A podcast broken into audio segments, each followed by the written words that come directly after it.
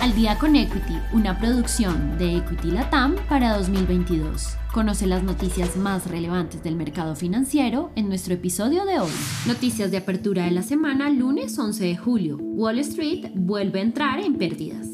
En el transcurso de la jornada del mercado del lunes, los inversionistas han vuelto a presentar incertidumbres sobre una postura más agresiva de la Reserva Federal con respecto a subir la tasa de interés, lo cual perjudicará a la economía de los Estados Unidos.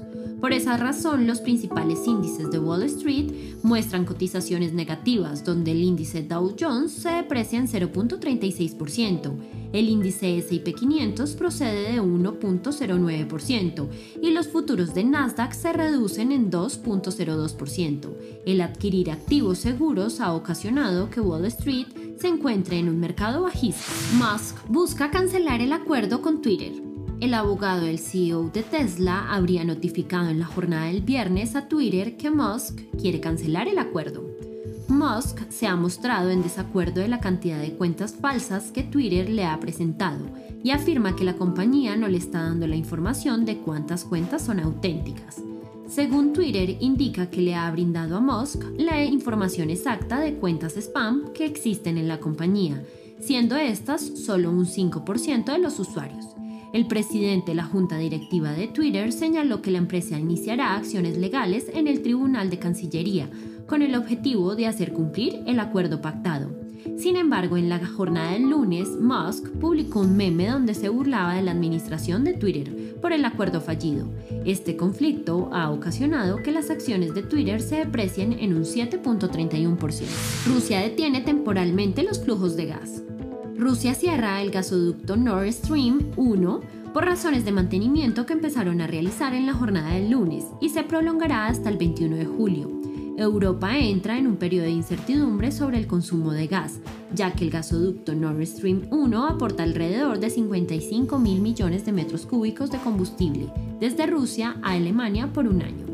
Esta interrupción de gas ruso se genera cuando los países europeos se encontraban llenando sus almacenamientos subterráneos con suministros de gas con el fin de suministrar luces y calentar a los hogares.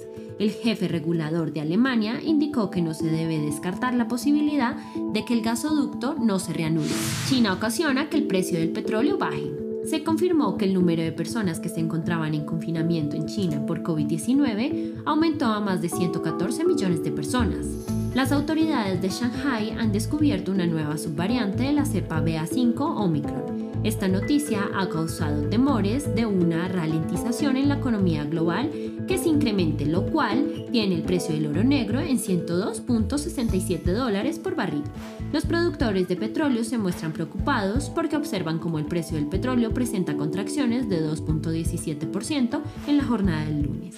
Bolsa de América Latina en negativo. Las incertidumbres sobre una desaceleración han provocado que las principales bolsas de valores en Latinoamérica obtengan resultados negativos.